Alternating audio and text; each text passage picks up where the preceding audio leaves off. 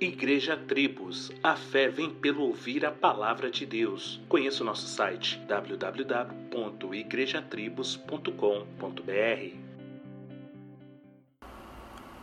Quando uma pessoa começa a sentir algum mal-estar, corre para o médico e ali, com exame ou não, aceita a prescrição médica para tomar alguns medicamentos. Convenhamos, é uma fé cega e que custa dinheiro no conhecimento de terceiros e crendo na lealdade de quem produziu tal medicamento. Mas ainda assim é uma bênção de Deus para nós hoje, não é mesmo? Agora, quanto à nossa vida espiritual, temos a opção de crer no médico dos médicos que deixou claro para nós que estávamos doentes e mortos em delitos e pecados e que só ele podia curar e salvar. E de graça.